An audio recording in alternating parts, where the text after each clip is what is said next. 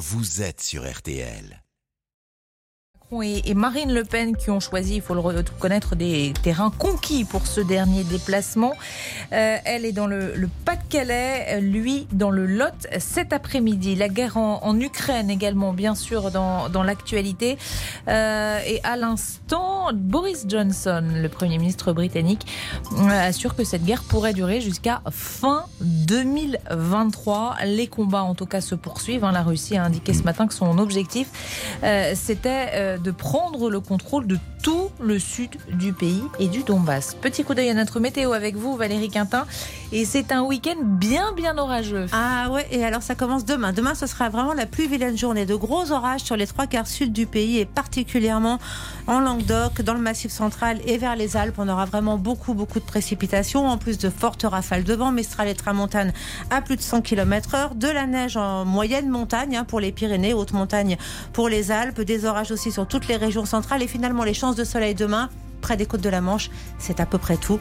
Les températures seront stables. 7 à 13 degrés le matin, 14 à 23 dans la journée, encore 22 à Paris. Dimanche, on va avoir des orages un petit peu moins forts quand même, mais toujours sur les deux tiers sud du territoire. Les chances d'éclaircies toujours plus belles vers l'extrême nord et des températures qui vont amorcer la descente. Une ah, descente oh qui va se poursuivre un peu la semaine prochaine, mais sans aller dans les bas-fonds de l'hiver. Ah bon, Non, non, ça va. Merci Valérie. Merci Valérie. Valérie qui nous racontait hors antenne les déboires de son compagnon qui a été radié des listes électorales et vous nous racontiez ça, on écoutait avec beaucoup d'intérêt pour tout vous dire, parce que je pense qu'il y a beaucoup de gens qui sont dans euh, le même cas que votre compagnon. Je crois que c'est un, peu plus de 200 000 personnes sur le territoire. C'est invraisemblable. Est-ce que vous pouvez euh, nous dire ce que vous nous disiez il y a quelques secondes? En fait, on ne sait pas pourquoi. Euh, on s'est aperçu qu'il avait perçu sa carte d'électeur. bref, on avance, on va à la mairie, on téléphone, on nous dit il y a une histoire de numéro unique avec l'INSEE, donc ça a radié des gens. Ça fait 15 ans qu'il est dans la commune, euh, il a toujours voté, il a toujours participé à tout. La mairie lui a même fait sa nouvelle carte d'identité il y a un mois. Et en fait, comme raison, on lui dit qu'il n'y a pas de lien avec la commune. Ce qui veut dire que dimanche, il faut qu'il aille d'abord au bureau de vote où on lui dira non, vous pouvez pas voter. Donc après, il faudra qu'il aille à la mairie où on lui dira non, vous pouvez pas voter. Là, il va aller dans un autre bureau où on va lui donner un papier. Avec ce papier, il va aller au tribunal d'instance pour euh, dimanche? Dimanche, tout ça uniquement dimanche. On peut pas le faire avant. Une fois qu'il sera au tribunal d'instance, il y aura une permanence exprès pour tous les gens radiés justement, où là on va lui apposer des petits tampons un petit peu partout. Il va retourner à la mairie pour faire valider ce papier et ensuite il pourra enfin aller voter. Ça ne fonctionne qu'une seule fois. À la suite de ça, il sera de toute façon pas sur les listes électorales et il pourra même pas se réinscrire. Il faudra qu'il saisisse la justice au tribunal d'instance. C'est invraisemblable. et on ne sait toujours pas pourquoi. C'est absolument invraisemblable. Je ne sais pas euh, si les auditeurs nous entendent, si certaines personnes sont dans le même cas que votre compagnon. Je trouve que c'est absolument incroyable. C'est kafkaïen. C'est l'administration française. Oui, ça l'est. Alors on a 226 962 personnes. C'est le nombre d'électeurs sur 40 millions. Oui, mais Pascal, c'est toujours. Bien sûr que c'est toujours gênant. Chaque élection, c'est comme ça. chaque élection, il y a un nombre de. Oui, mais le parcours du combattant qui est imposé dimanche d'aller euh, dans le bureau de vote, d'aller à la mairie, d'aller au tribunal d'instance, me paraît absolument invraisemblable. C'est ce qu'on appelle une perte d'attache communale. C'est la raison officielle, c'est bien ça. La même commune qui lui a fait une nouvelle carte d'identité il y a moins d'un mois quand même. Oui, donc c'est kafkaïen, ça s'appelle. C'est l'administration française. C'est des bugs, bah, ça arrive. Ah bah, non mais vous tout arrive. Moi je ah, bien. Non, non, moi je trouve que c'est gênant. Mais je dis pas que c'est gênant. Je n'ai pas gênant. Bah, je dis malheureusement ça arrive. C'est vrai. Bah, la preuve. En tout cas, il est 13h05. Merci euh, Valérie pour ces précisions. Euh, Amandine ce soir à 19h15 avec vos amis. Euh... Mes correspondants, de la... enfin les correspondants de la presse étrangère. C'est très intéressant d'ailleurs. Non, c'est pas les vôtres, mais c'est très intéressant. Leur regard sur tout ça justement. Ludovic euh, Van de Kerkhoff, merci aussi pour cette rédaction en chef toute la semaine du 12h30. Il est 13h05 et donc et donc en guest star parce qu'il vient régulièrement désormais, vous le connaissez. Benjamin Sportouche est avec nous. Jusqu'à 14h30. Les électeurs ont la parole sur RTL. Alors Stéphane, euh, premier euh, électeur, les électeurs ont la parole. Euh, est-ce que c'est déjà joué Stéphane? Bonjour, vous êtes avocat d'affaires. Bonjour Pascal. Eh bien écoutez, je pense que c'est pas encore joué. je, pense qu'il y, a deux raisons à cela. La première, c'est, je dirais, la participation, l'abstention on a deux choses, ben, les, vacances scolaires de la zone C, et euh, qui, peut avoir un impact parce que l'impact la région, enfin Paris, la région parisienne, et d'autre part l'abstention, car beaucoup de gens, j'entendais encore ce matin, je crois sur CNews, des gens qui disaient je vais regarder les sondages et en fonction de ça, euh, j'irai ou je n'irai pas voter. Donc je pense que ça peut vraiment avoir un impact sur, euh, sur le, vol et, le vote et sur son résultat. Et le deuxième, j'irais, c'est, euh, bah, effectivement c'est les sondages. On voit aujourd'hui Macron donner largement vainqueur. Or, pour citer quelqu'un dont le nom m'échappe, si on n'avait pas euh, tout, nombreux de vos collègues, de vos collègues avec votre, avec leur carte de prêche qui décrivent Marine Le Pen comme étant radioactive, je pense que euh, aujourd'hui euh, le vote serait beaucoup plus équilibré qu'il n'apparaît dans les sondages. Et j'en veux pour preuve le sondage qui est paru ce matin et qui dit que plus de deux tiers des Français souhaitent que si Emmanuel Macron est élu, il n'ait pas de majorité à l'Assemblée nationale.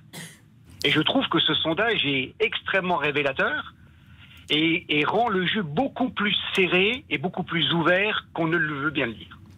Bon, en tout cas, euh, depuis le début de la semaine, on, dit de ne pas donner ces indications de vote. Ce que vous avez fait, Stéphane, on les a devinées, euh, pour tout vous dire. Ah non, non, euh, non, non c'est pas. À travers ce que. Mais... Non, non, je, non, non je, me permets de, de, de, rebondir sur ce que vous venez de dire. Hmm. Non, non, je me base, vous savez, à l'époque de l'élection de Trump, j'étais aux États-Unis. Hmm. Et, et, tout le monde donnait Trump perdant. Hmm. Et je pensais véritablement que, que Trump pouvait gagner parce qu'on sentait cette, une, un, rejet dans la société. dès qu'on sortait de Manhattan, on allait à 3 heures de Manhattan, il y avait un discours totalement différent. Et il y a pas, et à travers ce que je vous dis, il n'y a pas du tout d'indication de, d'intention. Alors il y a une différence, et là c'est très intéressant le, la comparaison que vous faites avec Trump, parce qu'il y a une différence fondamentale entre Marine Le Pen et, et Trump, me semble-t-il, euh, Monsieur Sportouche. C'est que Trump était porté par un parti qui avait euh, mis au pouvoir euh, des dizaines de présidents, ce qui n'est pas le cas de Marine Le Pen. Euh, Trump était aidé, ce qui n'est pas le cas non plus en France parfois, par un, un, réseau médiatique qui n'était pas unanimiste comme il peut l'être en France où globalement l'espace médiatique, alors c'est quoi l'espace médiatique? C'est les grands éditorialistes, c'est les euh, artistes, c'est les sportifs, c'est une couleur globalement qui euh, ne souhaite pas que Marine Le Pen, qui a souvent pris la parole d'ailleurs, ne souhaite pas que Marine Le Pen euh, soit présidente de la République, ce qui n'était pas le cas pour Trump. Donc je trouve que les cas sont un peu différents. je suis pas d'accord avec vous sur l'unanimisme médiatique, ça. Vous savez qu'on a ah ce débat aussi. Ben non, je trouve que encore une je fois, parle pas des radios ou des télés, mais, quand la, presse, écoutez, le Parisien cette semaine, le Parisien, euh, le Monde, les Échos, Libération, toute la presse globalement a quasiment donné son avis mais, euh, vous, avez un pluralisme. En étant davantage pro-Macron que euh, pro-Le Pen. Mais vous avez un pluralisme euh, de, la presse, des médias, des radios, des télés aussi, vous le savez. Et, puis aussi, ce que j'allais vous dire, parce que j'entends des cartes de presse, non, c'est cartes de presse, et, je maintiens cela, c'est important, parce qu'on est aussi sous le contrôle, et vous savez, de l'ARCOM et du CSA. Je ne parle pas des radios. Hein. Non, non, parce que j'entendais ce que des... Il y a plus de neutralité dans, les radios que dans, la presse écrite, mais ça a toujours été le cas. Ce qui s'est passé aux États-Unis, je pense que c'est le plus important dans ce que vous avez dit je pense, c'est qu'il était soutenu par un parti qui est un parti traditionnel, qui est les républicains face aux démocrates, et que aussi il ne venait pas de n'importe où. Il y a ce qu'on avait un phénomène qui s'appelle les Tea Party aux États-Unis, euh, qui existait, qui préexistait, qui était un peu somnolent et qui a été réactivé au moment de Donald Trump, qui avait aussi disons-le très clairement aussi, le soutien d'une partie des, de, de, la, des grands dirigeants économiques des États-Unis. Et ça, ce n'est pas rien, parce qu'il avait aussi une réussite personnel incontestable sur ce plan-là. Eh bien, c'est ce que j'appelle l'espace médiatique. Et, on dit un peu la même chose avec l'établissement. Ben l'établissement n'est pas non plus avec Marine Le Pen. C'est l'espace économique. J'allais vous dire, c'est aussi eh bien, euh, ce qu'il représentait aussi en termes de réussite économique. Donc c'est au-delà, je pense, des médias. Stéphane, vous allez aller voter de toute façon. Oui, oui, je vais aller voter, mais, mais j'entendais votre propos, ça reprend exactement en fait ce que, enfin, je suis d'accord avec vous, c'est-à-dire que est-ce que c'est finalement la perception de l'establishment et cette, cette promotion-là qui va gagner, ou est-ce que c'est ben, le rejet dont qu'on entend dans les deux tiers des gens qui disent finalement si Emmanuel Macron est élu, on ne souhaite pas lui donner de majorité? Moi, c'est ça qui fait que je dis que le résultat va être plus ou moins serré, et, et je, si Marine Le Pen passe, ça sera évidemment d'un cheveu. Et si Emmanuel Macron passe, je ne le vois pas à 55%. Je vois un, score plus faible. Ben c'est pour ça, c'est aussi l'enjeu, et on en a beaucoup parlé tout à l'heure avec Benjamin. Il est clair que cette frontière des 55 sera un marqueur euh, de euh, la soirée de dimanche soir. On peut imaginer, ou alors les, les, les, sondeurs, faut qu'ils fassent autre chose. Disons-le, si c'est Marine Le Pen qui l'emporte dimanche, les sondeurs, faut qu'ils changent de métier. Oui, pour l'instant, ils ne se, sont pas- ils se sont pas trompés. Mais c'est pour ça que je Voilà. vous dis ça. En Voilà, revanche, le premier le tour. 55 sera un vrai marqueur euh, Oui. au-dessus ou en dessous. Mais ne vendons pas la peau de l'ours selon cette formule sportive. Vous restez avec nous jusqu'à 14h30 et plus si affinité. Benjamin Sportouche. Dani Matou qui est là. Euh, Olivier est là, monsieur Boubouk. Vous aviez été radié vous-même comme le compagnon de Valérie Quintin. Mais exactement, Pascal, radié Et- de ma liste. Ah oui. Mais oui, donc, mais vous n'avez pas fait ce parcours du combattant euh, lors du premier tour. Ah non, non, il n'y a aucun parcours, Pascal. Je me suis laissé faire. Oui, Mais est-ce que vous avez euh, rétabli la situation pour le deuxième tour? Mais non, Pascal, je vous ai dit que je ne pourrais pas voter pour le second tour. Oui, mais donc c'est trop tard. Mais c'est pas, c'est ça qui est pas normal euh, là aussi. Mais vous, vous êtes moins renseigné manifestement que le compagnon de Valérie, oui.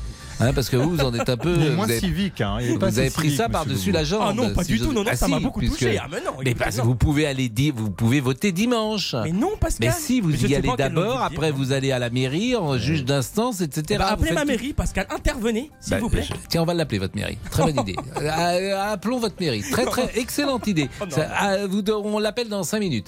Et je salue Laurent Tessier. 13h12. À tout de suite. Jusqu'à 14h30 Les électeurs ont la parole sur RTL. avec Pascal Pro.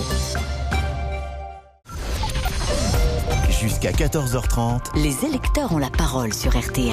avec Pascal Pro. Et Laurent Tessier. Les électeurs ont la parole, c'est le dernier jour de la campagne. Selon notre dernier sondage BVA Orange pour RTL, Emmanuel Macron est crédité de 55,5% d'intention de vote contre 44,5% pour Marine Le Pen. Le match est-il vraiment plié? L'avis d'Adélaïde Zulfikar-Passik, directrice du département Opinion BVA, invitée de RTL Midi.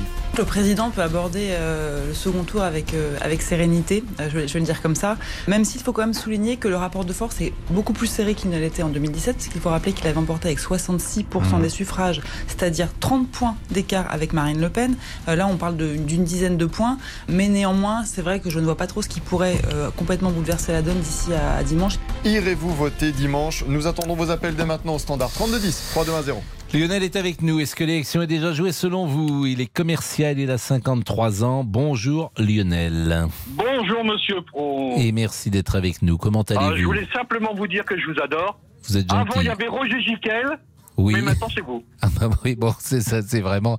La France a peur. Je remercie. Roger Giquel, j'étais enfant. Euh, mais vous avez connu Roger Giquel, vous? Oui, vous avez 53 Moi, j'ai ans. connu, euh, j'ai connu Roger Giquel. Ouais, Bah, Roger ouais, Giquel ouais. On parle de Gérard Majac.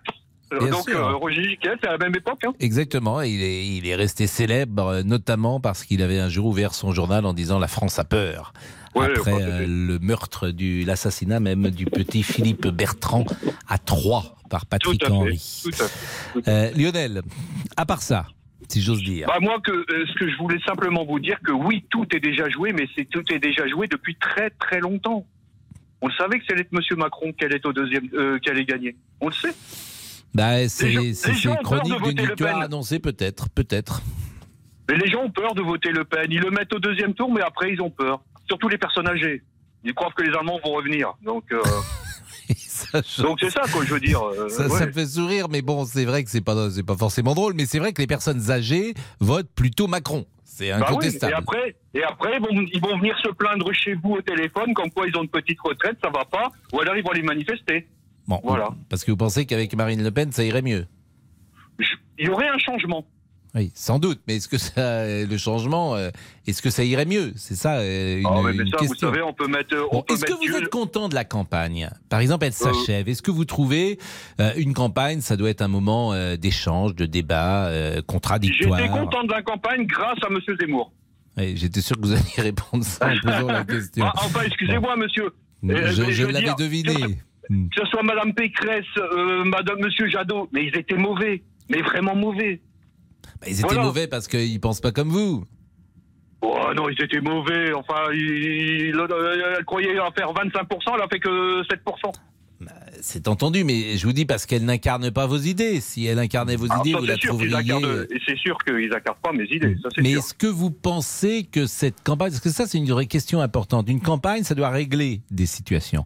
Et une fois qu'un président de la République est élu, généralement il a toujours un état de grâce. Tout le monde accepte volontiers que pendant un, quelques temps, quelques mois, il puisse faire un peu ce qu'il avait imaginé de faire. Bon, Euh, si cette campagne ne permet pas cet état de grâce, si on reste sur de la frustration, de la rancœur, du ressentiment, je suis pas sûr que ce soit une bonne chose pour le pays. Donc, est-ce que vous êtes content, vous, est-ce que de, Non. de, de, de cet Non, échange, non, je serais de pas ce content débat parce que il n'y a rien qui changera et puis c'est tout. On va revoter Macron. Il va après il y aura les- certaines personnes du LR qui vont faire du retournage de veste, qui vont aller avec Macron pour avoir une place de ministre. Hmm. Et puis voilà, on revient et on reviendra toujours au, au même quoi. De toute façon. Mais vous savez, euh, justement, on a été un peu un, un moment de nostalgie. Mais il y a 30 ans, mais Monsieur Macron n'aurait même pas été au deuxième tour. Bah, C'est-à-dire qu'il aurait peut-être été au deuxième tour, mais avec un parti politique. Et il aurait été sans doute euh, dans un parti politique qui pouvait être l'UDF, par exemple. Vous savez, euh, entre Giscard et Emmanuel Macron, il y a, ça, c'était des, des... hommes politiques. Ça, c'était des hommes politiques. il y a des points communs. Mais pas- Bah, là, le monde change, qu'est-ce que vous voulez? Le monde Eh change. ouais, mais pas toujours dans le bon sens. Bon, Lionel, euh, je vois que vous n'êtes pas très satisfait de la situation, mais euh, Benjamin peut réagir. Oui, Lionel, non, deux choses, parce qu'on dit que les jeux sont faits. Il y a encore quelques mois, ne refaisons pas complètement l'histoire, on se demandait si c'était euh, déjà Mais bien sûr que c'est joué. Non, parce qu'il y avait à ce moment-là l'irruption, encore je dis tout à Et l'heure. c'est vous fait dites, grâce à quoi? Grâce à quoi? C'est pas avec des sondeurs, c'est avec des, des, des, don- des gens qui donnent euh, le- comment, des, des donneurs de parole? Voilà, c'est.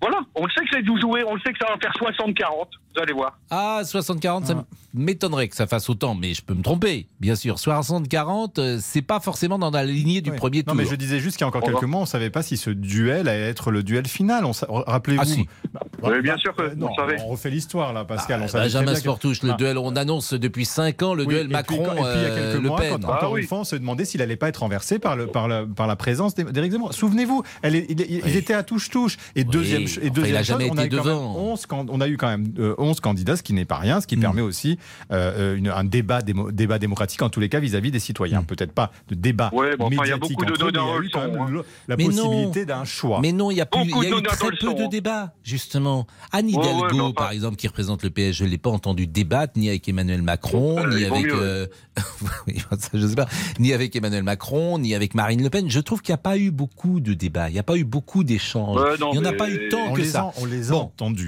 Lionel, oui, on les a entendus, mais je parle de débat. Euh, Lionel, euh, merci, restez peut-être avec nous parce que figurez-vous que j'appelle la mairie de Chindrieux en Savoie. Bonjour, la mairie de Chindrieux en Mairie de Savoie. Chandrieux, bonjour. Ah, on Le appelle. secrétariat est ouvert les lundis, Oui, mercredis oui. et vendredis matin de Oui. 8h à midi. Ah oui, c'est fermé ainsi là. que les samedis des semaines impaires Donc, aux euh, mêmes horaires. Se- Allez, semaine En dehors des horaires d'ouverture, vous pouvez laisser un message. Eh ben, je vais laisser un vous message. Les samedis matins des semaines paires, vous pouvez également joindre le c'est- C'est 04 c'est extraordinaire, les semaines paires. Je vais appeler à une semaine paire. 27 Bon. 35. Est-ce qu'on peut. Comment il s'appelle le maire de Chindrieux? On va essayer de l'avoir euh, sur son portable. Alors, euh, j'ai pas entendu le bip.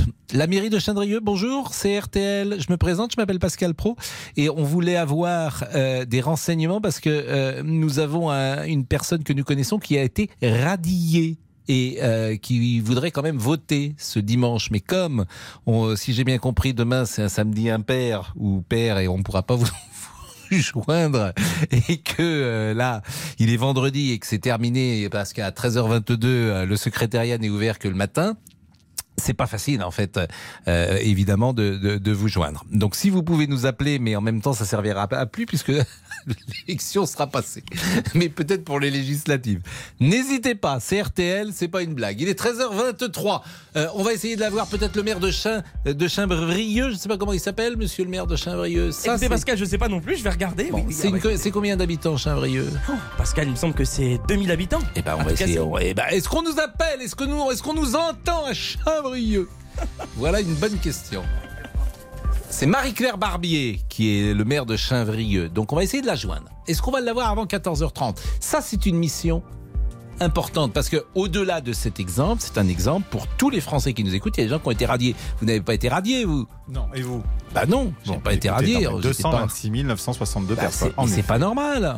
Mais c'est pas normal. Et donc, mais il y a, il y a visible. Mais c'est à chaque élection comme ça. Mais c'est oui, mais vrai c'est parce peut y que c'est chaque imperfections. élection quand même On que parfois- vous Mais admettez les choses Non, avec. euh, Non, je n'admets pas. Je avec dis que parfois, fatalisme. tout système a ses imperfections. Que voulez-vous, c'est ainsi. Vous avez réchauffé le studio hein, ici, j'ai vu. Vous avez mis Par ma présence, plus par ma présence. Non, pas par votre présence. Vous avez souvent froid, que j'ai remarqué. 13h24, à tout de suite. Jusqu'à 14h30 avec Pascal Pro sur RTL. Les électeurs ont la parole. Jusqu'à 14h30 Les électeurs ont la parole sur RTL. avec Pascal Pro. Hein Laurent Tessier, nous avons une discussion ensemble Oui, parce que notre ami, euh, Les- notre mais ami, disons-le, les notre, c'est- bah, ça représente calcul. 0,5%. euh, 0,5%. mais c'est, mais, c'est- mais enfin, vous me sidérez. Il y a- vous mettez 0,5% de la population, vous, euh, euh, à la mer. C'est pas possible. quoi. Ils n'ont pas le droit de voter. Vous les mettez euh, dans l'espace. C'est pas- C'est pas possible. Laurent Tessier. Allô démocratique, on va appeler ça. Non, mais on va, on va surtout s'en s'en préoccuper. Allez-y. Les électeurs ont la parole. Qu'avez-vous pensé de la campagne? Les candidats ont-ils été à la hauteur? Ont-ils répondu à vos attentes? Quel est pour vous le moment marquant de ces dernières semaines? Eh bien, appelez-nous dès maintenant au- au standard. Et surtout, si Pascal vous demande pour qui allez-vous voter, voilà la réponse à lui donner. Je pense qu'il est un peu trop tôt pour faire un choix. D'accord. Mais mon choix est fait. Ah, donc vous avez choisi Oui. Oui, mais je pense qu'il est encore un peu trop tôt pour faire un choix. Voilà, on respecte les temps de parole de chaque candidat. Je trouve que vous êtes un peu, euh, si vous me permettez, euh, Benjamin Sportouche, vous avez une analyse politique un peu bisounours sur le côté. euh, tout s'est bien passé, euh, il y a eu de l'échange, il y a eu des débats. Vous ne percevez peut-être pas une forme de déception qui existe dans le pays, euh, de- de- de- d'un d'un débat qu'on attend, qu'on espère et qui n'est pas ou peu venu. Mais on verra, euh, je- j'entends ce que vous Ah, on dites. verra. Je- Non, on verra non, plus. Mais, non, mais bah, parce qu'on me dit aussi qu'il pourrait y avoir un troisième tour social. Je vous, je vous rappelle juste qu'en 2017, on avait aussi cette forme de frustration, nous avions dit, qui, serait mani- qui se manifesterait dans la rue. Ça n'a pas eu lieu. Dans, juste après l'élection. On verra quelle tournure ça va prendre pour les législatives. Je rappelle tout de même qu'il y a eu près de 75% des Français qui se sont exprimés. Certes, une abstention de 25%, mais elle était loin d'être historique comme on l'annonçait. Alors, Rock est avec nous. Bonjour. Bonjour, R-O-C-H. Bonjour. Euh, vous êtes agriculteur. Est-ce que vous avez été convaincu par cette campagne? Écoutez, la, campagne de premier tour, euh, assez. En revanche, la campagne du deuxième tour a été euh, assez honteuse et antidémocratique, je trouve.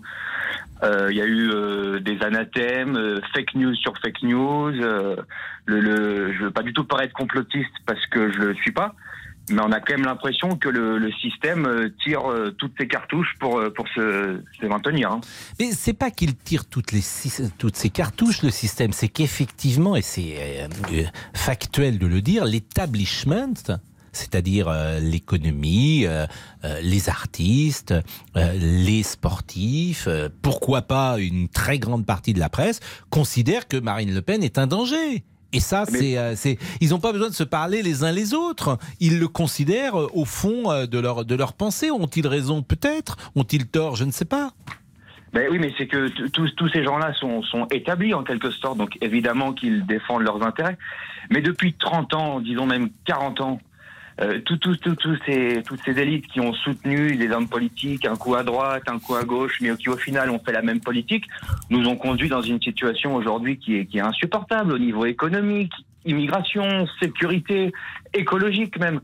Donc euh, il, faut, il faut vraiment changer les choses et, et aujourd'hui c'est En tout cas, Marine ce Le qui est certain, et ce que vous dites est à la fois m'intéresse mais peut m'inquiéter, c'est que il y a 46% des gens ou 45% des gens qui voteront Marine Le Pen, et dans cet espace médiatique, vous avez 100% des gens qui vont voter Emmanuel Macron. Voilà, bah là, Alors l'espace le médiatique, je le mets très large, hein, je le dis très large, bien sûr. Un espace médiatique, c'est les artistes, je le répète, c'est euh, souvent les, le milieu des journalistes. On est dans les rédactions, Benjamin Sportouche, on ne va pas euh, se raconter de salade, on traverse les rédactions depuis 20 ans ou depuis 30 ans. Vous avez assez peu de supporters de Marine Le Pen dans les rédactions, disons-le, alors que les, les Pascal, rédactions... Non, mais Pascal, on a souvent ce débat entre vous. On n'est pas là pour être des militants, on est des journalistes, vous le savez très bien. Donc ça veut dire qu'on dit les choses factuellement. Je rappelle juste une chose euh, qu'il y a eu, qu'il y a eu un débat, qu'il y a eu. Souvenez-vous le référendum sur la Constitution européenne, où Oui. c'est vrai qu'il y avait une presse qui était euh, largement en faveur du oui. Qu'est-ce qui s'est passé? Eh Bien finalement, c'est le non qui l'a Mais oui. Donc je. Mais je vous dis pas non, que ça je l'influence, je- exact, je souligne, euh, Non, je souligne simplement si, l'état des lieux. bien, en fait, en même temps derrière qu'on nous dit que ça peut avoir une quelconque influence. Moi, je dis Moi, je juste le que, dis la- pas. que les journalistes, il y a une presse d'opinion, ça a toujours été comme ça dans notre pays. C'est eh ben, inhérent, j'allais dire, à la, à, la, à, la, à la presse et à la tradition journalistique française. Ça, c'est la presse d'opinion. Mais sinon, il y a une diversité et un pluralisme de la presse. Et d'autre part, factuellement, la plupart des journalistes ont certes leurs convictions en tant que citoyens, mais ils sont là pour journalistiquement faire leur travail de manière la plus factuelle et la plus vérifiée, la plus équilibrée possible.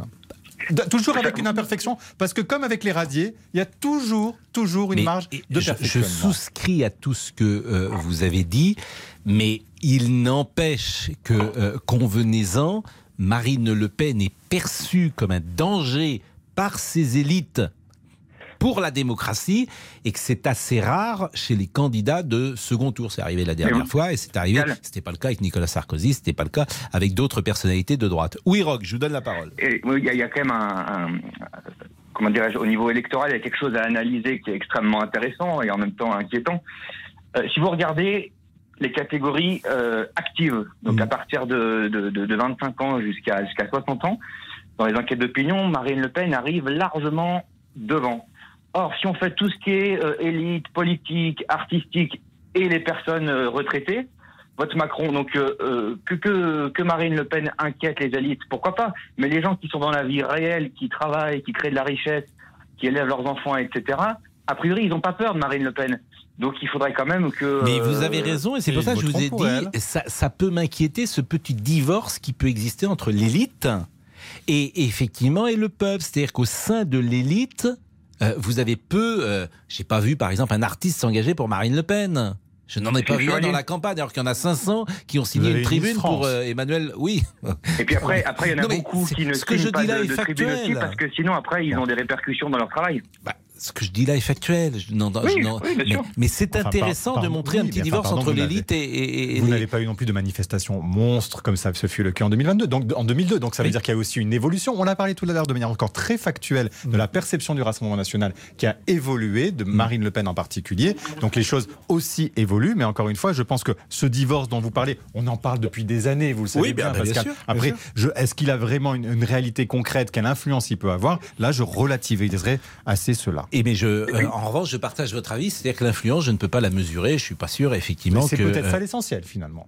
Euh, non, c'est pas que pour le divorce, ce n'est pas que l'essentiel. Ce n'est pas Non, parce que le- les gens du peuple peuvent se dire mais comment ça se fait qu'il n'y a pas de représentant euh, précisément de ou de porte-parole de Oui, et puis après, ils ont encore une de fois. nos idées. Et vous savez que ce que je porte ici souvent, c'est-à-dire la responsabilité citoyenne de, de s'informer aussi de manière très plurielle et d'avoir accès aussi aux sources d'informations qu'on veut, qui sont aujourd'hui, encore une fois, très différentes et très, euh, très pluralistes. Rock, on ne dit pas évidemment pour qui on va voter. Euh, il est 13h33. Je ne sais pas si j'ai manqué une euh, pause ou pas. Je le dis. à... non, on est tout bon, me dit Dany euh, Matouk, que je salue. Euh, où ça en est euh, avec Marie-Claire Barbier? Écoutez Pascal, je vais obtenir le numéro. Oui, oui, bah, oui, quelqu'un va me l'envoyer là. à euh, l'instant. alors- alors voilà, Un habitant voilà. de Chandrieux, bien sûr. Euh, oui, voilà, vous, vous fûtes efficace, Ah, bah, bien cher sûr. ami. Attendez, Et je suis sûr que ce sujet va passionner les gens, même si Benjamin Sportouche trouve que c'est peanuts, comme il dit, Vous avez vu comme il faut faire ce 0,5% divorce des gens. entre les auditeurs et Mais, moi. euh, Ah, non.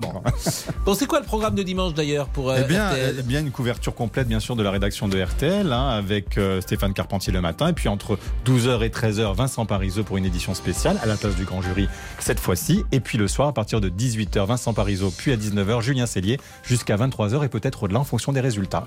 Formidable. 13h34, à tout de suite. Jusqu'à 14h30 avec Pascal Pro sur RTL. Les électeurs ont la parole. Jusqu'à 14h30 Les électeurs ont la parole sur RTL. avec Pascal Pro. Laurent Tessier qui prépare un autre grand rendez-vous, celui du 7 mai. Ah oui, la finale de la Coupe de France contre Nice. Bien sûr, c'est Benjamin autre chose. Sportouche Nantes, Non, ça Nice, vous- au ça vous stade de la-. C'est comme les radiers, ça vous intéresse pas. hein Nantes, Ah, Nice, au vous stade, de, au stade de, de France, Ah, cher ami. de Finale de la Coupe de Vous France. invitez, Pascal. Bien sûr, je vous invite. Mais avant le 7 mai, il y a le week-end, la Oui. présidentielle, le second tour et les trois zones sont en vacances.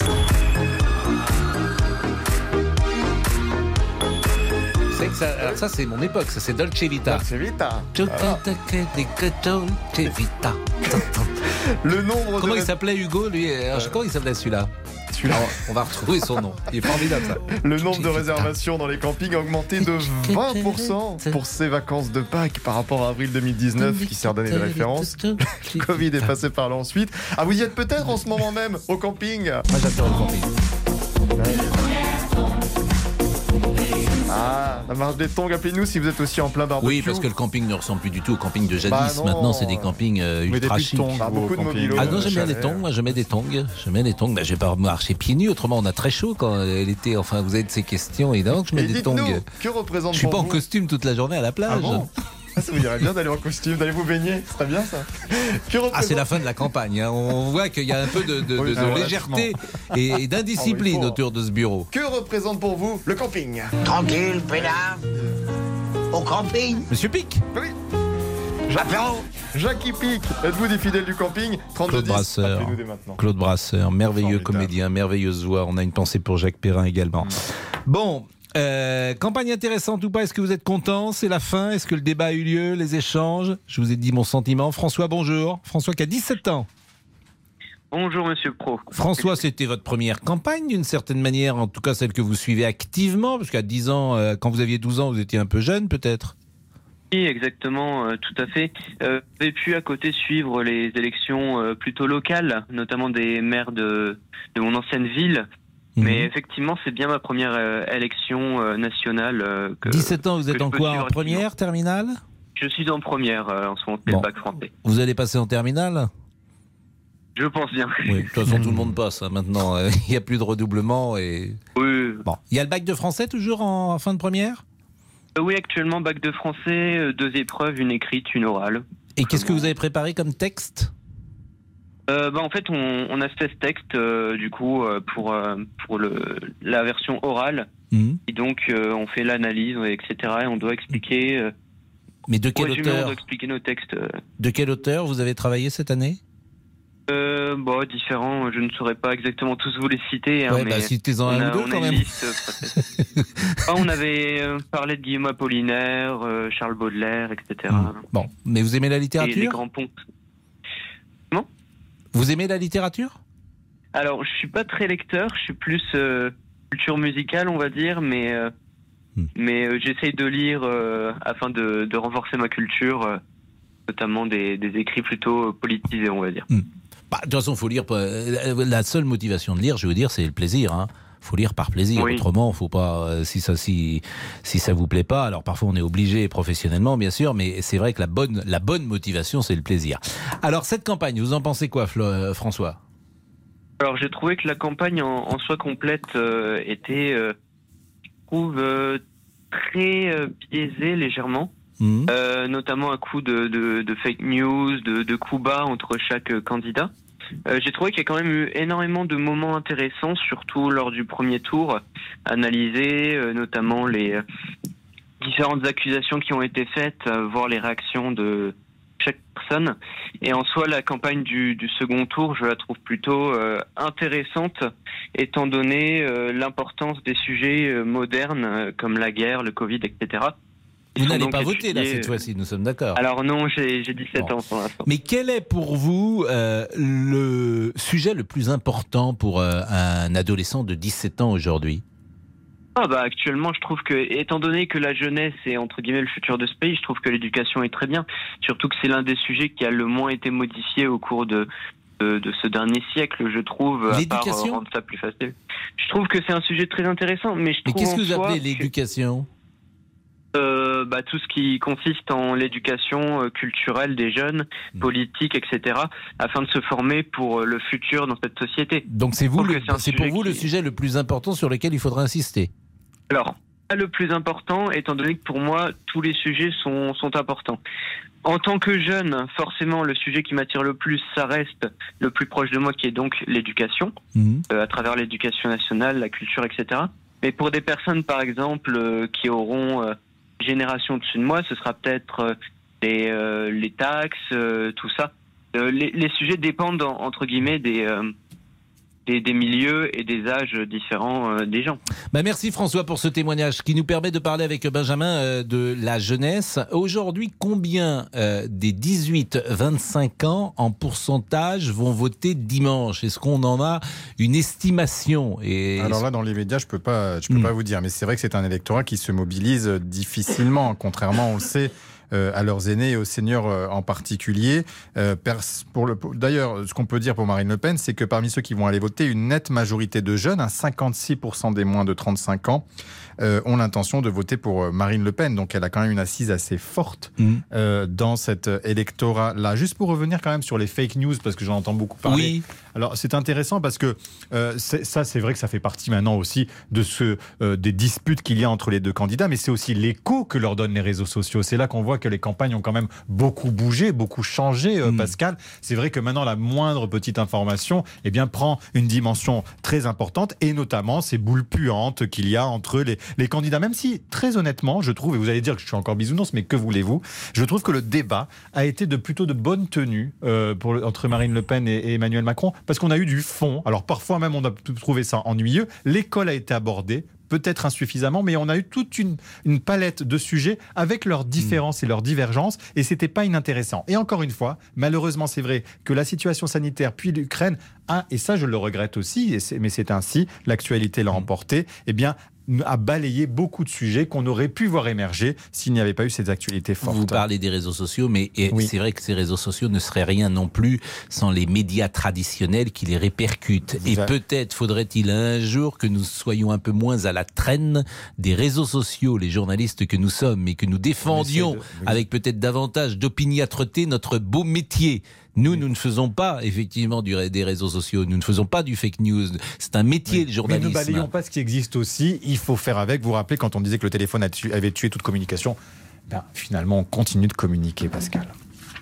Je vois pas le rapport, mais c'était Ah ben. important quand même non, de le lire. si, ça, vous vous souvenez où est-ce qu'on disait qu'on allait plus se voir Eh bien, on se voit.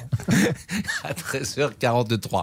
Bon, est-ce qu'on est avec Madame Barbier, qui est la mère de euh, Chainvrieux Chainvrieux, elle va intervenir à 14h05, Pascal. Elle est disponible. 14h05. Ah, alors ça, c'est Ah, formidable. incroyable. Peut- Peut-être pouvoir voter, ça, oui. c'est- mais, mais vous allez peut-être, j'espère que vous allez pouvoir voter. Qu'est-ce que nous faisons, hein, monsieur Dany Matouk? Nous faisons une petite Une pause petite publicité, oui. Une petite euh, publicité, Dany Matouk. Alors, euh, notre ami Damien Béchiot n'est pas là aujourd'hui Non, parce qu'il réalisera la présidentielle de dimanche, donc il a son petit jour de repos. Ah, ben on le salue, euh, Damien Béchiot. Vous restez encore avec nous, euh, cher euh, Benjamin. Oh, la campagne euh, est terminée. Après, vous êtes en vacances pendant 5 ans. Donc, euh, rappelez-nous la date des législatives. Vous êtes le seul en France à connaître la date des Allez, je le dis. législatives. Alors, donc, déjà, on vote pour le deuxième tour dimanche, n'oublions Oui. pas. Et ensuite, les 12 et 19 juin, les législatives, pour une majorité ou non pour le futur Et on a trouvé présidente. qui avait fait cette petite chanson de Dolce Vita euh, tout à l'heure, euh, d'Annie Matouk, que nous a proposé euh, notre ami euh, Laurent Tessier. Qui chantait cela je Pas Ryan Paris, Pascal? Non, je crois pas que ce soit Ryan Paris. Ryan Paris n'existe pas, c'est un nom que vous avez inventé. 13h45, la pause, à tout de suite. Jusqu'à 14h30 avec Pascal Pro sur RTL. Les électeurs ont la parole. Jusqu'à 14h30 Les électeurs ont la parole sur RTL. avec Pascal Pro. Laurent Tessier. On est fin avril, mais on a déjà envie d'être au camping. Ah, Ah bah, on l'a entendu tout à l'heure, c'est Ryan Paris. Ah bon, vous êtes sûr? Bah bien sûr, c'est Ryan Paris. Quel Évidemment. changement de discours. Bah, on- tout le monde connaît Ryan Paris. évidemment. Pour être politique, un politique, parce que. Magnifique. Bon, vous êtes nombreux à avoir eu cette idée d'avoir besoin de changer d'air. Le nombre de réservations dans les campings a augmenté de 20% pour ces vacances de Pâques par rapport à avril 2019. Êtes-vous des fidèles du camping Comme dans le film et le personnage, on l'a dit tout à l'heure, de Jackie Pic, allez-vous chaque année au même endroit, au même emplacement? Qu'est-ce qui se passe? Au moment des réservations, l'ordinateur vous a changé d'emplacement. Comment ça a changé d'emplacement? Je suis pas au 17 Non, vous êtes au 18. Depuis bientôt 30 ans, je fais 697 km tous les mois d'août pour l'emplacement 17. Alors vous allez être obligé d'expliquer à tout le camping pourquoi monsieur et madame Pic ne passeront pas leurs vacances au flot bleu. Nicolas Daillot, président de la Fédération nationale de l'hôtellerie de plein air, sera avec nous dans quelques minutes. Parole aux campeurs et aux amoureux du camping. Ce soir, grande élection de Miss Camping.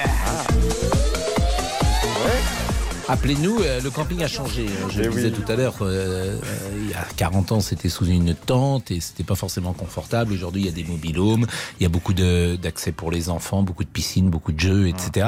Euh, les campings ont l'image du camping aussi a beaucoup euh, évolué euh, forcément. Et ça reste une manière de passer des vacances à moindre frais, disons-le, et sympathique également parce qu'on se crée euh, des, amis, c'est convivial. Les premiers amours, des fois aussi Bah, euh, par définition, les premières amours ont souvent lieu en vacances, parfois les dernières d'ailleurs également. Nous sommes avec Arnould. Arnould, est-ce une campagne intéressante? Arnould, bonjour. Bonjour Pascal. Euh, Je suis obligé de poser cette question-là parce qu'on n'a pas le droit de donner son avis. Vous savez qu'on est suivi par l'ARCOM. Donc, est-ce que vous êtes content de ce qui s'est passé depuis quelques semaines? Non, moi je trouve que cette campagne, elle, est, elle a été fade. Elle a été fade parce que je pense que les candidats qui se sont présentés euh, manquent de charisme, en tout cas pour certains et certaines. Euh, on a essentiellement, je trouve, entendu euh, les partis d'extrême, extrême droite et d'extrême gauche. On n'a pas tellement entendu les républicains, pas tellement entendu les, les socialistes, et la République en marche non plus. La République en marche, pour moi, c'est un, c'est un parti fantôme. Euh, euh, je pense que si vous faisiez un sondage dans la rue pour savoir qui fait partie de ce parti, la République en marche, je suis pas sûr que vous ayez beaucoup de noms qui sortent. Euh, je suis pas sûr que M. Stanislas Guérini, qui est le président de la République en marche, soit beaucoup connu. Et d'ailleurs, je l'ai pas beaucoup vu pendant cette campagne. Donc euh, non, je l'ai trouvé très fade. Bah écoutez, euh, c'est, moi je dirais pas forcément qu'elle est fade, mais je partage avec vous une déception qu'on a exprimée tout à l'heure du manque peut-être de euh, débat. Mais est-ce que vous pensez que ça peut avoir des conséquences euh, que cette campagne ait été fade? Alors, je, je- pense peut-être que le troisième tour que qu'on nous, pas qu'on nous annonce, mais qui va avoir lieu euh, dans le cadre de l'élection législative, peut être important, Euh, parce que on a rarement eu, peut-être jamais eu trois candidats à, en gros, à 20% des voix. Euh, on n'a jamais eu non plus euh, un président qui, soi-disant, est centriste, soit aussi clivant. Ce qui est quand même un peu euh, hallucinant quand même. On, on trouvait Nicolas Sarkozy très clivant à droite, euh, François Hollande très clivant à gauche, mais Emmanuel Macron, qui est un homme du centre, est un homme très clivant. Euh, il a bénéficié à la dernière élection euh, de l'automaticité. Quand vous élisez un président, ben, vous élisez aussi une majorité pour qu'il puisse gouverner. Je ne suis pas sûr que ce soit le cas à cette législative. Mais c'est intéressant ce que dit Arnould et ce rapprochement en disant un, un homme centriste qui est clivant. C'est euh, quelque chose que j'avais pas entendu formuler de cette manière-là, euh, Benjamin Oui, Sportouche. parce qu'il y a-t-il aussi une forme de radicalité. C'est intéressant ce que vous dites sur la radicalisation de la gauche, de la, de la, de la gauche, de la droite. On a vu ce phénomène de radicalité s'exprimer pendant. Trouvez qu'Anne Hidalgo a été radical Non, par- parmi ceux qu'on a vu émerger ont fait des scores conséquents, parce que quand même, Éric Zemmour a une forme de radicalité, euh, euh, Marine Le Pen, Jean-Luc Mélenchon, donc tout ça, les sondeurs vous disent quand même que, eh bien, ça fait une, une, partie de l'électorat qui s'est tournée vers des, candidats qui avaient des positions beaucoup plus radicales. Alors, s'il est clivant aussi, Emmanuel Macron, euh, c'est intéressant parce que justement, il voulait dans son en même temps. Est-ce son échec justement de ne pas avoir réussi, eh bien, à marginaliser la radicalité? C'est intéressant, au contraire.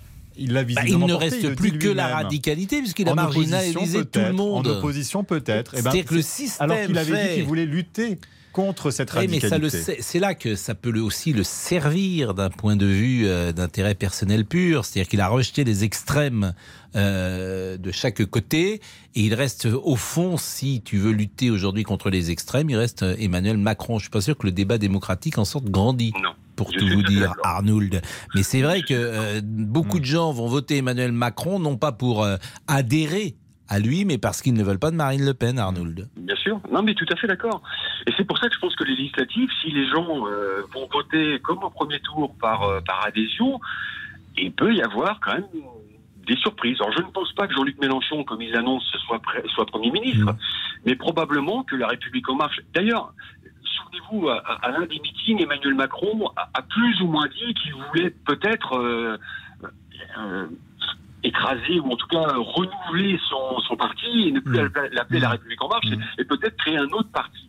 Alors justement, ça c'est très intéressant. C'est très intéressant parce qu'on va se projeter avec Benjamin, il reste 8 minutes et à 14h nous allons le libérer. Si on se projette sur les législatives, euh, la majorité présidentielle va avancer avec euh, euh, le modem, avec la République en marche, avec des apparentés, euh, des députés apparentés Nicolas Sarkozy, si j'ai bien compris, avec euh, Horizon euh, de- d'Édouard Philippe. J'en suis à quatre formations.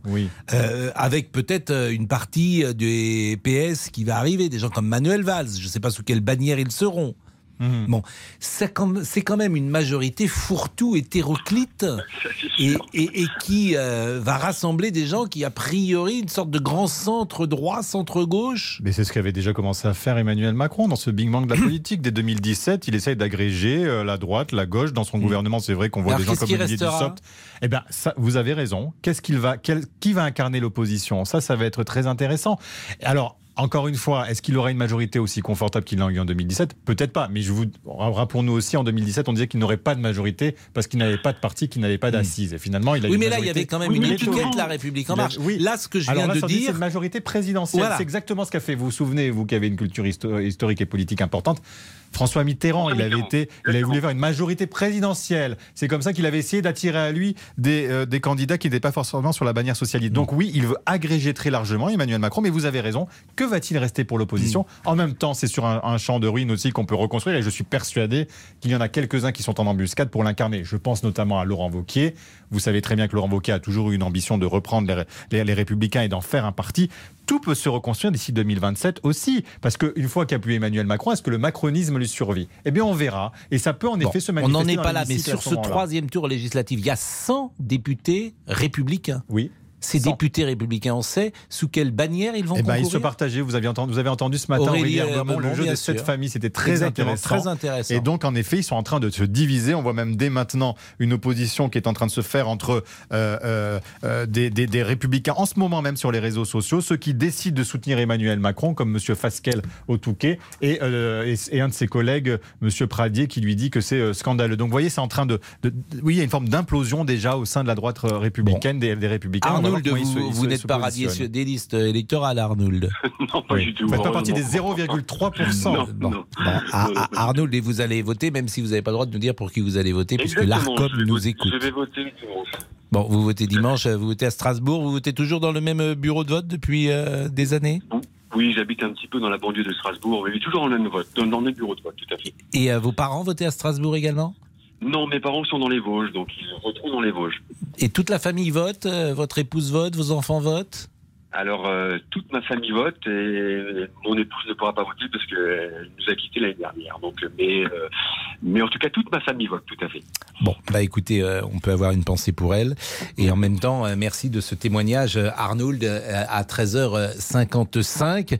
Je vais donc remercier l'ami Benjamin Sportouche qui nous a a- accompagnés et euh, qu'on vous. retrouvera donc euh, dimanche pour la qualité de ses analyses et puis également de sa, son humeur qui est toujours agréable à ce micro. Eh ben, elle est partagée parce que vous avez cette humeur-là, donc vous la transmettez. Bien évidemment, est... ami, vous allez voter. Alors vous, vous, allez voter dimanche matin parce qu'après vous travaillez. Exactement. À la première il y avait du monde dans les bureaux de vote la dernière fois à bien. Paris. Non, ah, le matin, c'est bien parce qu'il n'y a pas grand ah, monde. Vous Moi, j'ai voté bon. vers 8h30, 9h. Je vote à Paris, euh, généralement chaque année, entre 8h30 9h. Quoi. Eh ben, bon vote à tous, bon vote à vous. Exactement, vous. faut voter parce que c'est un quoi qu'il arrive, tout le monde n'a pas cette chance de pouvoir voter. Il faut toujours le rappeler, donc c'est important. C'est très important. Merci Benjamin et rendez-vous dimanche. À 13h30. 56.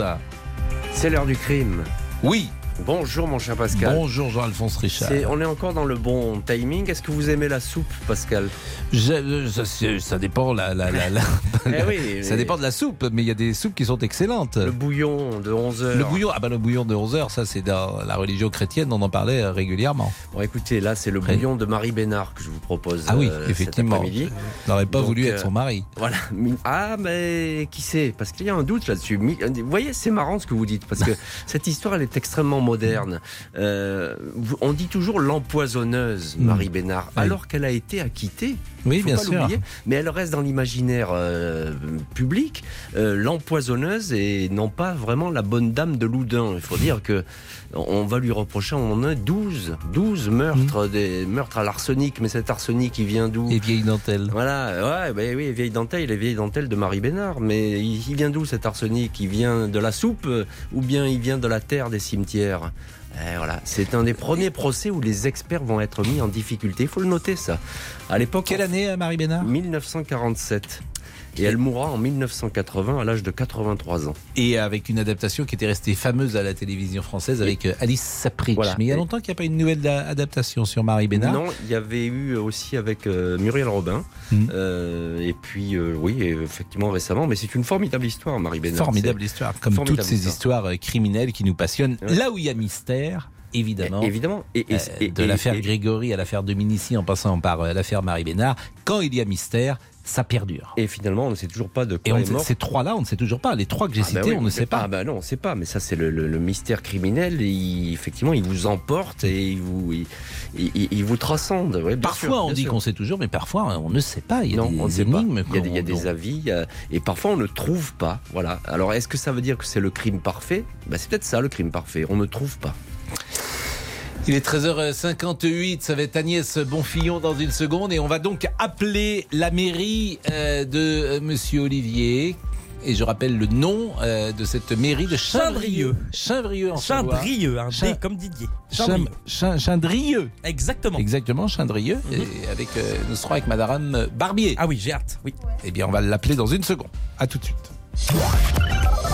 Jusqu'à 14h30 Les électeurs ont la parole sur RTL. avec Pascal Pro.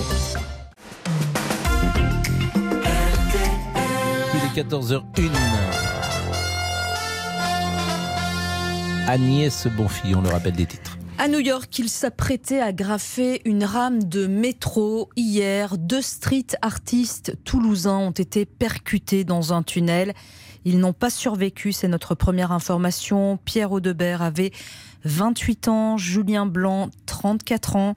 Sid Fouad, l'un des graffeurs les plus connus dans le milieu, était en résidence avec eux là-bas. De retour en France ce matin, il est très choqué évidemment. Pour RTL, il a accepté euh, de répondre à Patrick Hisson. C'est un, un désastre absolu. Ma vie elle va complètement changer. Pour moi, c'était des membres de ma famille. Ce soir-là, je leur ai dit, je le sens pas. Et ils sont allés, ils voulaient absolument accomplir leur rêve. Ils voulaient le faire au moins une fois. J'ai créé une résidence qui s'appelle La Pépinière à Toulouse, où j'ai pu découvrir ces jeunes talents qui, pour moi, euh, avaient un talent fou. Et tout le monde à New York était au courant, bien entendu. La presse, euh, tous les graffeurs euh, du monde entier euh, sont au courant de cet événement. Donc, ils sont morts euh, comme des légendes. Ouais, ils vont être gravés à vie euh, dans la mémoire du graffiti, ça c'est sûr. Dans le, dans nous, dans le milieu du graffiti, euh, surtout dans ce milieu où les gens font de- le métro, sont considérés comme des rois. Voilà, mais alors d'aujourd'hui, ouais, c'est des rois.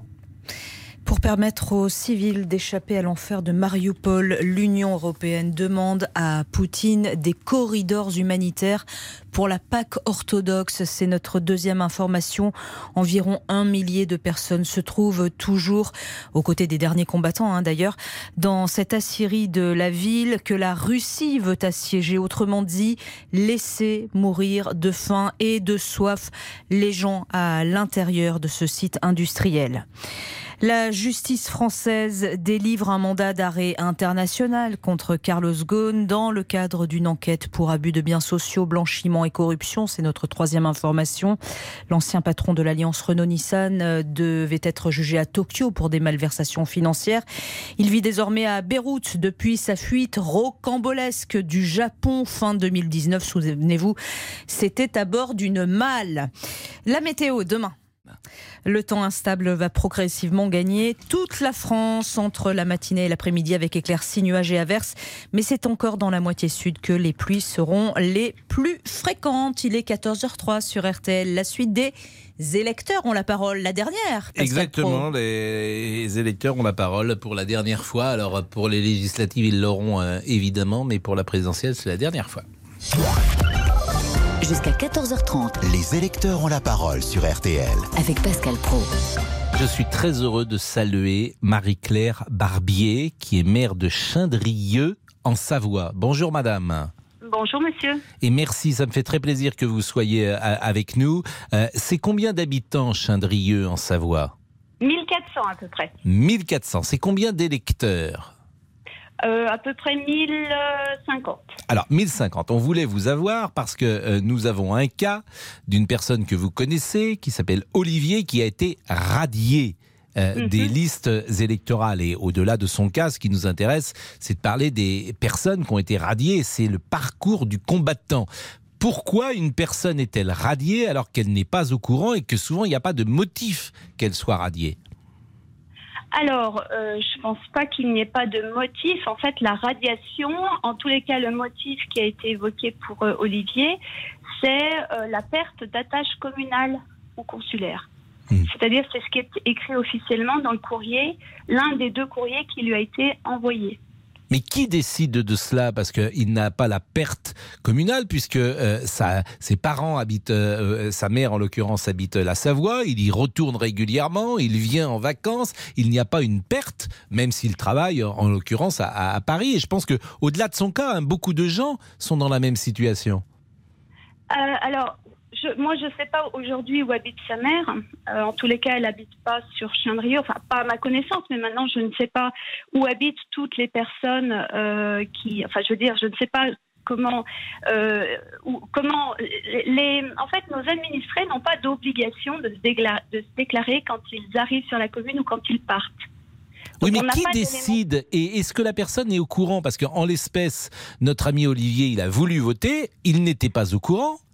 Personne ne lui a dit qu'il était radié, il le découvre le jour du vote. C'est ça que je saisis mal dans l'organisation administrative. Ouais.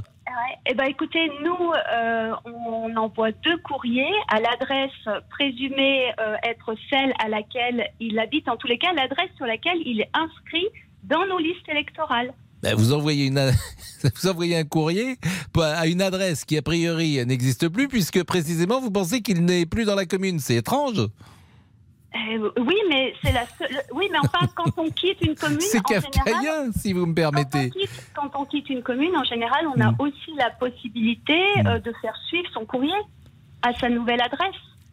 Donc, euh, normalement, administrativement, il a la possibilité de faire en Mm. sorte que le courrier arri- qui arrive euh, sur l'adresse de Chandrieux euh, bascule sur sa nouvelle adresse.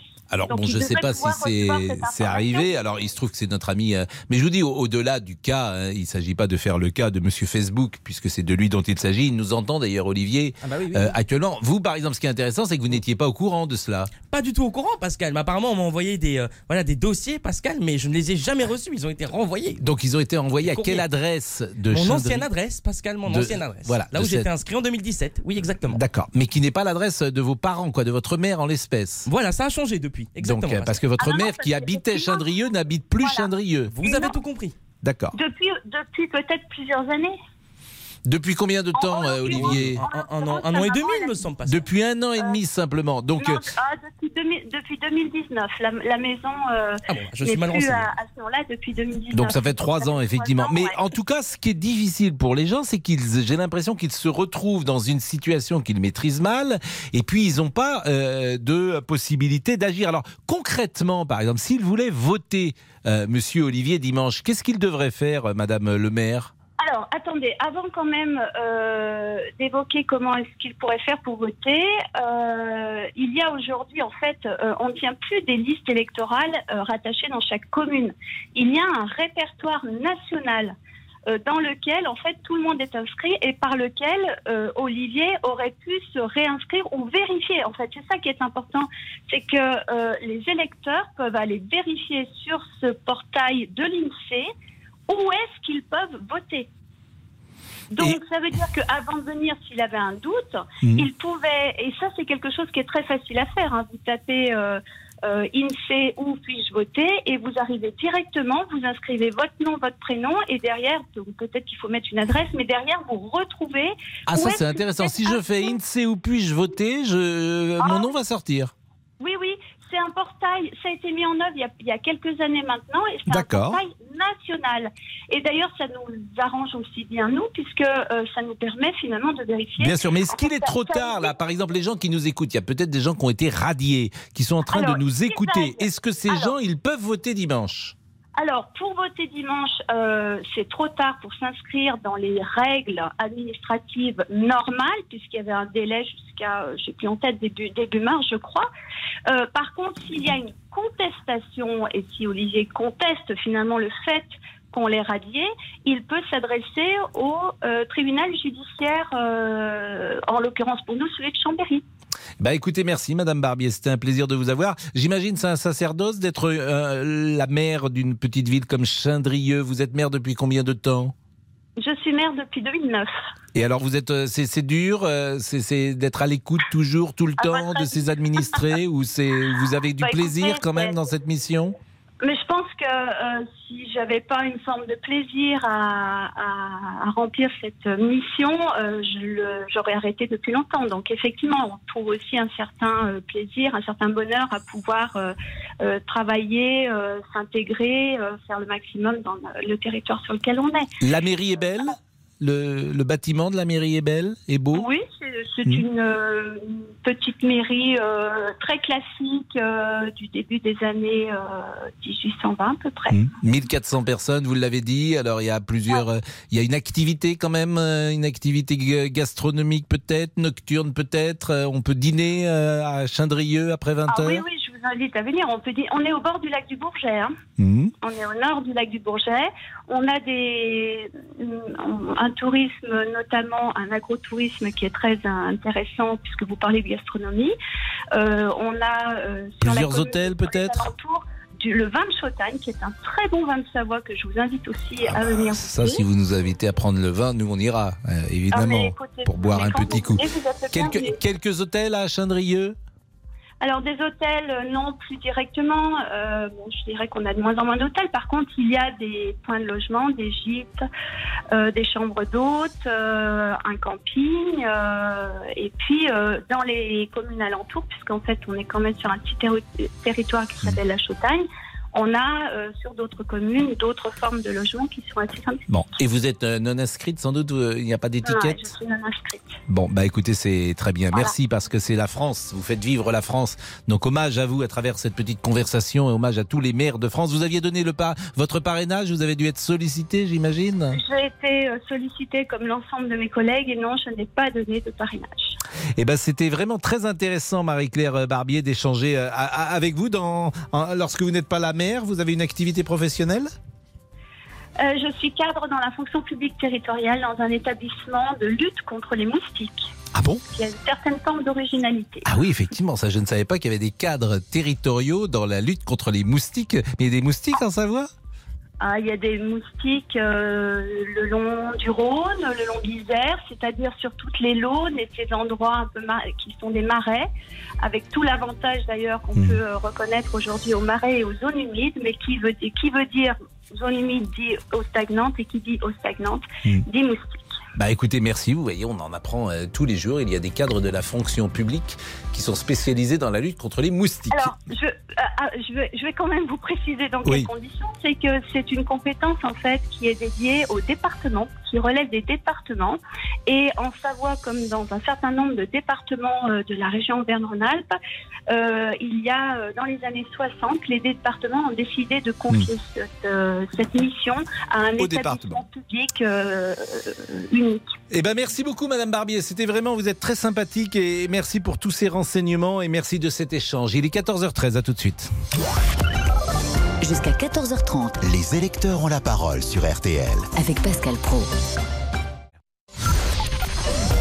Jusqu'à 14h30 Les électeurs ont la parole sur RTL. avec Pascal Pro.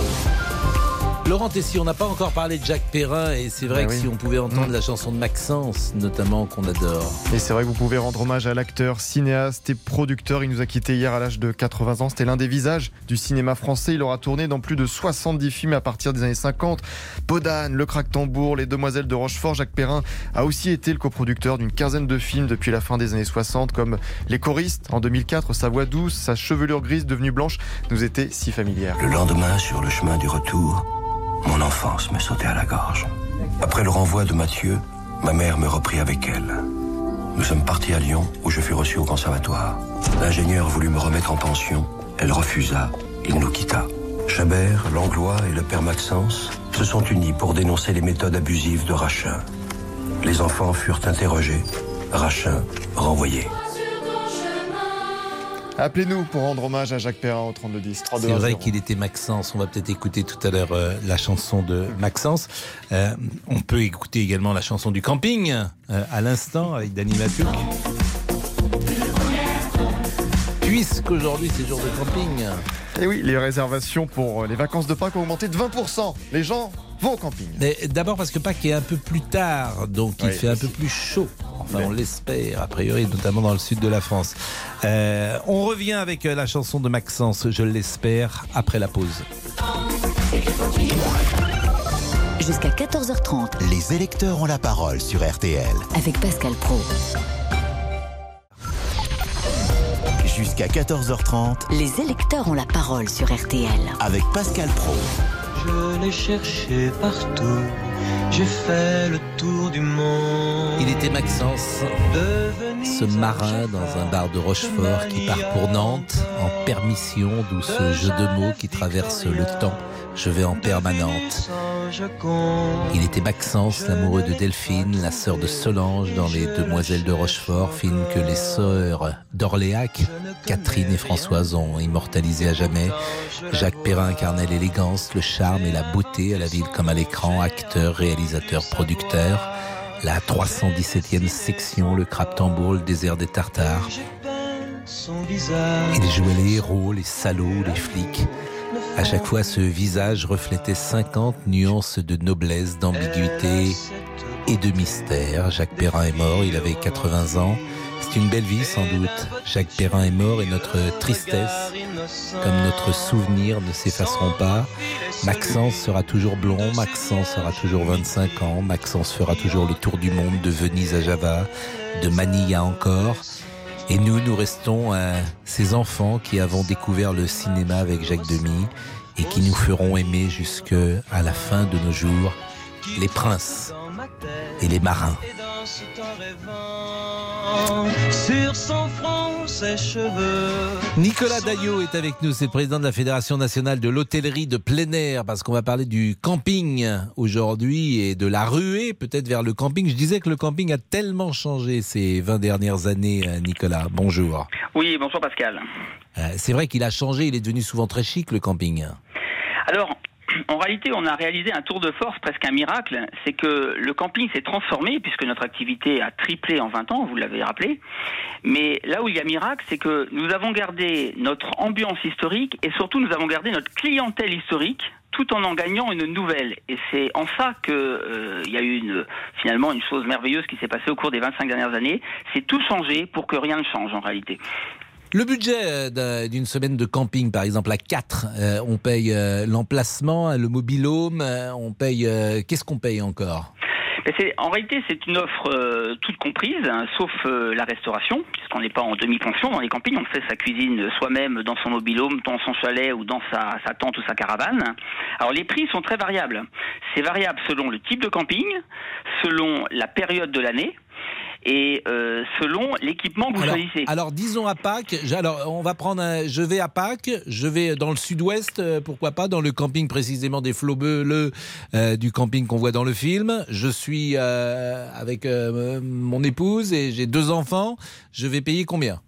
Eh bien, vous allez. Alors, euh, précisément, je connais pas le prix du camping de la Dune, mais grosso modo, euh, si vous choisissez de passer une semaine en tente avec vos enfants et votre épouse, euh, vous pouvez être à 25 euros, 25, 27 euros par nuit. Pour toute la famille. Alors certains prennent l'électricité, d'autres prennent pas l'électricité.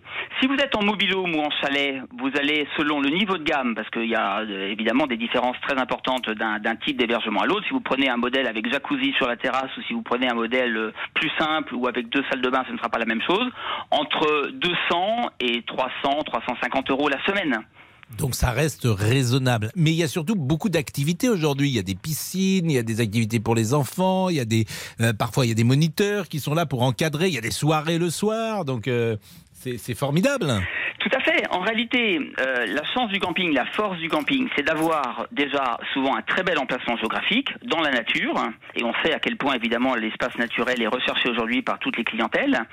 Mais ce qui est formidable, c'est d'avoir pu ajouter des équipements de loisirs et des services dans un espace qui était extrêmement simple au départ, qui est toujours, encore une fois, très naturel, mais dans lequel, vous l'avez dit, vous pouvez trouver une piscine, une piscine couverte, des toboggans, des activités pour les enfants et les adultes, du bien-être. Aujourd'hui, c'est très à la mode, le spa, le sauna, et puis tout un tas d'activités annexes, centre équestre, parfois un mini parc d'attractions, de l'acrobranche, et puis surtout aussi parce qu'on a des emplacements géographiques très attractifs sur le plan touristique. Et ça fait passer évidemment tout cela des bonnes vacances. Je vous coupe parce qu'on est, euh, comme tous les jours, un peu en retard. Merci Nicolas euh, Davio. Vous êtes le président de la Fédération nationale de l'hôtellerie de plein air. Je salue Jessica, malheureusement qu'on ne peut pas euh, recevoir. Jessica qui avait rencontré son mari dans un camping. Euh, C'est dire euh, si on peut faire de belles rencontres. 14h24, le débrief.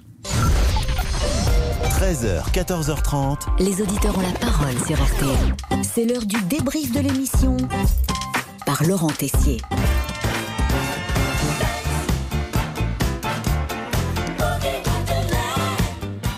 C'est le dernier jour de la campagne et forcément, Benjamin Sportouche, chef du service politique de RTL, est venu nous voir. Monsieur Sportouche. Et ben voilà, vous m'avez réclamé. Avec, euh, Benjamin Sportouche, grande fidélité à l'émission. Il mérite bien quelques compliments, Pascal. Vous avez réchauffé le studio hein, ici, j'ai vu. Vous avez mis Par ma présence, plus par ma présence. Non, pas par votre présence, vous avez souvent froid, j'ai remarqué. Benjamin est en pleine confiance dans l'émission, c'est la famille. Et enfin, Pascal, bah, vous ne pouvez pas vous en empêcher. Si vous me permettez, euh, Benjamin Sportouche, vous avez une analyse politique un peu bisounours. Je suis humilié Vous m'humiliez Et heureusement pour Benjamin, l'heure du repos est proche. C'est la fin de la campagne aujourd'hui, c'est vendredi, et ensuite vous êtes en vacances jusqu'en 2027. Donc vous avez, vous avez de la chance. Euh, vous travaillez une fois tous les cinq ans, les journalistes politiques. Alors oui, il y a le second tour, dimanche entre Emmanuel Macron et Marine Le Pen. Dimanche, mais pas seulement. Une autre finale s'est jouée pendant deux semaines avec une question toute simple. Qui est le plus à même d'être selon vous président entre Monsieur Boubouk et Jean-Alphonse Richard? Souvenez-vous, les deux candidats se sont présentés à vous. plus je veux devenir président, donc, euh, donc je, je- Président je de commence quoi très tôt. Bah, de la France. Ouais, euh, président, président, pourquoi pas du Boubou Club? Après tout, ce serait pas mal. Votez pour moi, votez pour l'heure du crime. Et vous avez choisi votre gagnant sur les réseaux sociaux. Vous nous avez envoyé vos votes par mail. Une campagne électorale pleine de rebondissements qui n'a pas bien démarré pour Monsieur Boubouk. Impossible de voter pour lui-même à cause d'une erreur, d'un oubli administratif. J'ai été radié de la liste électorale de ma commune. Alors franchement, j'ai lâché une petite larme. Là terrible désillusion. Son rival, Jean-Alphonse Richard, n'a eu aucune pitié. Aidez-moi, Jean-Alphonse. Président Boubouk ne, ne votera pas. Une campagne sous tension où chacun a tenté de déstabiliser l'adversaire. Et lors du débat de l'entre-deux tours organisé chez Pascal Pro avec pour seul public le chat d'Agnès Bonfillon prénommé Soumis. Oui, Monsieur Boubouk a tenté de déstabiliser Jean-Alphonse Richard avec ses capacités vocales.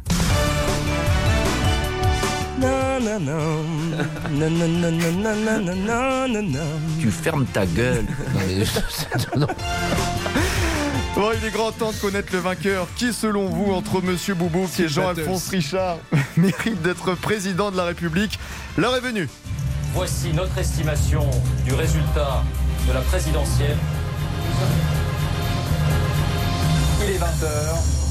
Voici le nouveau président de la République et c'est Monsieur Boubouk 65,1% C'est du vol. des suffrages qui arrivent en tête et qui devient donc le nouveau président de la République. C'est du vol.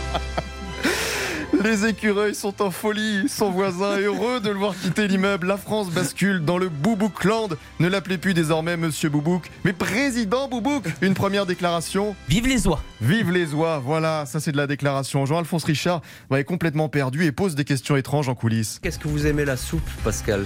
Je- ça, dépend la, la, la, la- Eh oui, ça dépend de la soupe. Et oui, Pascal, justement, une réaction à cette élection? Allez, le débrief pour cette semaine, c'est terminé. Le vrai vote pour la présidentielle, c'est dimanche. Votez ce que vous voulez, mais allez voter. 1983, cette chanson. Bravo, euh, bravo Laurent. C'est vous êtes, c'est, c'est Ouais. vraiment un plaisir que de terminer l'émission Ouais, tous les jours avec Je vous. saisis le conseil d'État. Surtout la défaite de Joël. Bon, Ryan- ça c'est Ryan Paris, Dolce Vita. Vous vous rendez compte, ça a 40 ans. Vous Bah vous oui, mais ça n'a pas pris une ride. Mais bien C'est sûr, comme c'est- vous, mon cher Euh, Pascal. je suis- euh, si, moi j'en ai pris quelques-unes, mais en revanche, ces, ces musiques des années 80 ne nous quittent pas. Oui. Alors, euh, heure du crime Oui. Et aujourd'hui, heure de la soupe. Marie, Be- Marie Bénard. L'heure du cyanure. Euh, je la- Attention, oui, Marie du- Bénard. Je vous remercie. 12, 12 Bon appétit, dans son messieurs. sillage. Mais est-ce qu'elle a versé 12? le- Oui, est-ce qu'elle a versé C'était qui d'ailleurs? C'était sa famille, des amis, des. Oui, la famille, essentiellement. Oui. Et, des- Oui. et quelques amis au passage. L'arsenic, tout de suite. Bon appétit, madame. Bonjour, c'est Ophélie Meunier. Le journal inattendu sur RTL. Chaque samedi, retrouvons-nous pendant une heure en direct sur RTL à 12h30 pour le journal inattendu. Les informations du jour avec les reportages éclairants de la rédaction et un invité qui nous livre son regard sur l'actualité. Le journal inattendu, c'est tous les samedis en direct à 12h30 sur RTL. Vous avez manqué une émission? Retrouvez-la sur rtl.fr et l'application RTL.